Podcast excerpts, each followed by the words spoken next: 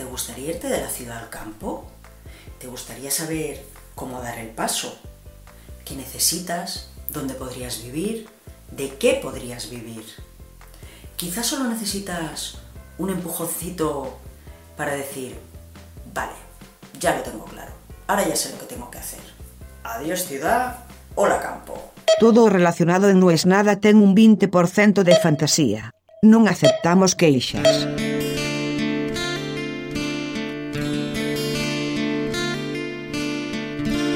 Hay que salir del agujero interior.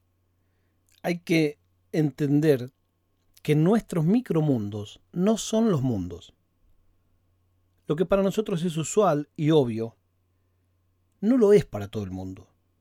Más vale te diría que no lo es para casi nadie. ¿Por qué estoy tan seguro de esto? Porque estoy diciendo esto en un podcast. Y un podcast es un producto de nicho. No porque por lo general quienes lo hagamos estamos más muertos que vivos, o también, sino porque es todavía una cosa muy pequeña que usa un grupo muy pequeño de la gente que usa mucho Internet que de por sí también es un grupo pequeño.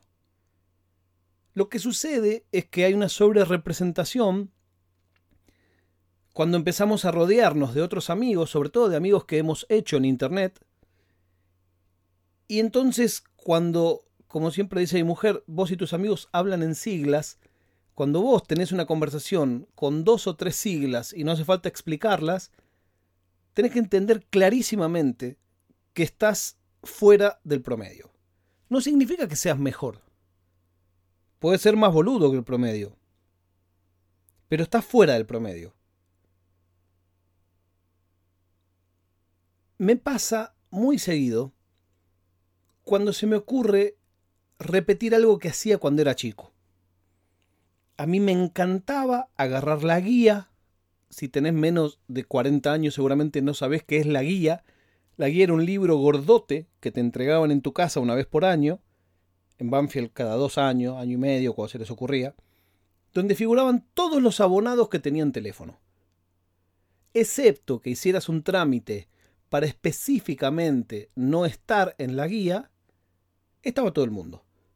Y yo me pasaba las horas buscando a todos los famosos que yo conocía, a los jugadores de Banfield, y pensaba en tal y el otro. Salía alguien en la tele, lo buscaba, alguien en la radio lo buscaba, los músicos, y te sorprenderías de la cantidad de gente que encontrabas.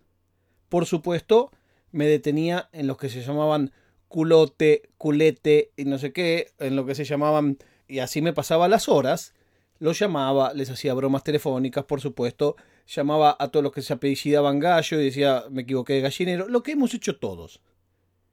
Y un tiempo después me doy cuenta que muchas veces busqué, cuando fue la explosión de Facebook, y de ahí en adelante, a mis compañeros de la escuela, de las distintas escuelas a las que fui, en redes sociales. Y excepto en esa primera explosión de Facebook, estoy hablando año 2007-2008, ahora es como que se los tragó la tierra. De hecho, mis profesores, debo haber encontrado dos. Uno, por suerte, es mi, profesor favorito de la escuela de toda la vida. Que creo que me encontró la mí. Porque yo encima de todo, como Facebook realmente no lo uso, solo lo tengo para administrar páginas, ni siquiera lo tengo con mi nombre real. Entonces, el que llega es porque tiene a alguien en común que lo tenía agregado de alguna vez, pero realmente yo Facebook no lo uso nada, cero. Ahora, en Twitter no hay uno de mis compañeros de la escuela, de mis profesores, cero. Alguno que otro en Instagram, muy poco. Es más, yo miro, yo soy muy malo en Instagram, pero miro quién mira las historias.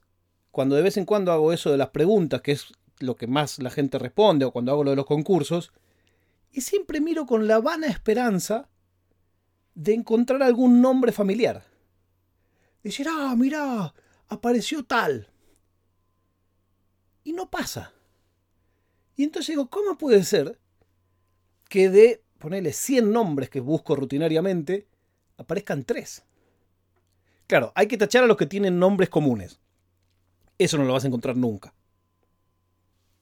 Ponele, yo tenía una compañera, Cintia Suárez, no la voy a encontrar nunca. Mariela Suárez, no la voy a encontrar nunca. Pero, por ejemplo, eh, Mariano Alanis, debería poder encontrarlo. Pablo Spacesi, debería poder encontrarlo. Bueno, pues no. Viviana Bachino, que era una profesora mía, debería poder encontrarla. No la encuentro. Pero dos cosas sí me pasaron que me sorprendió.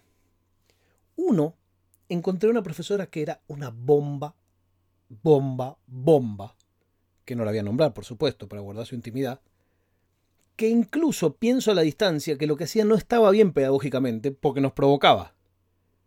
Nos llamaba al frente, nos ajustaba la corbata y te quedaban sus pechos frente a la cara y por supuesto te volvías loco.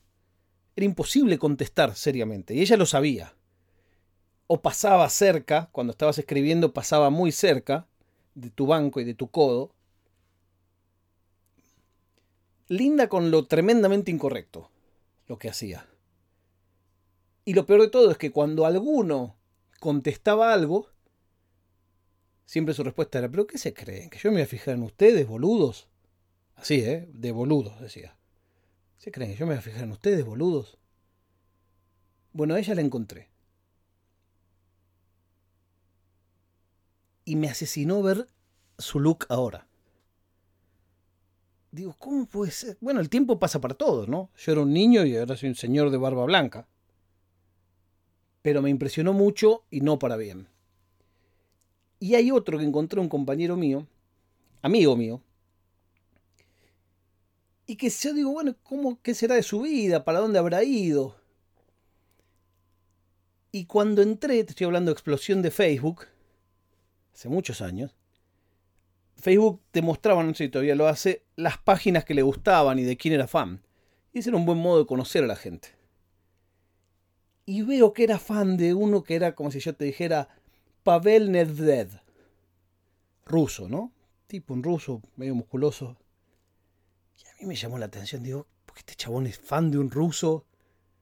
Y a la vez parecía entre un deportista, pero no parecía, no era del todo un deportista, cantante claramente no era.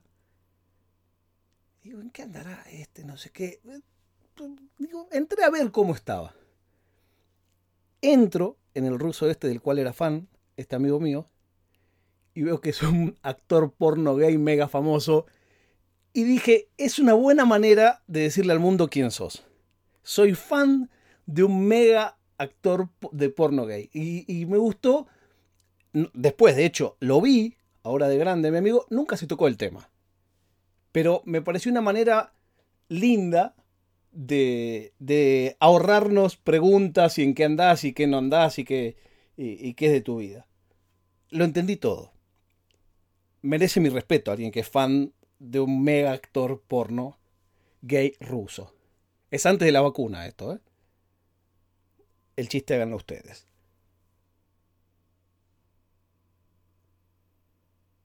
Y pienso eso. Digo, uno asume, sobre todo nosotros que trabajamos en social media, que todo el mundo tiene social media, que todo el mundo está al día, que todo el mundo sabe si vos decís los memes, eh, cuáles son y cuáles no son. Bueno, no es así.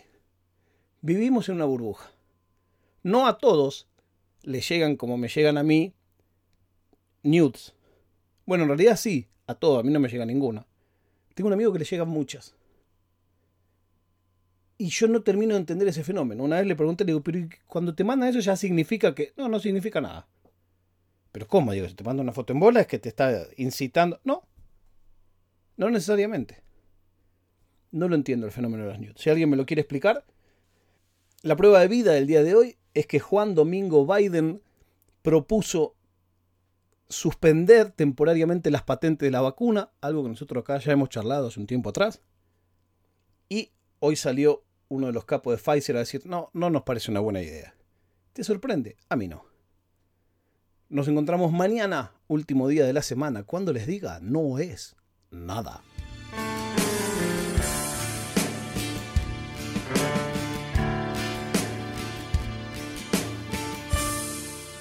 ナナードパドカスツ。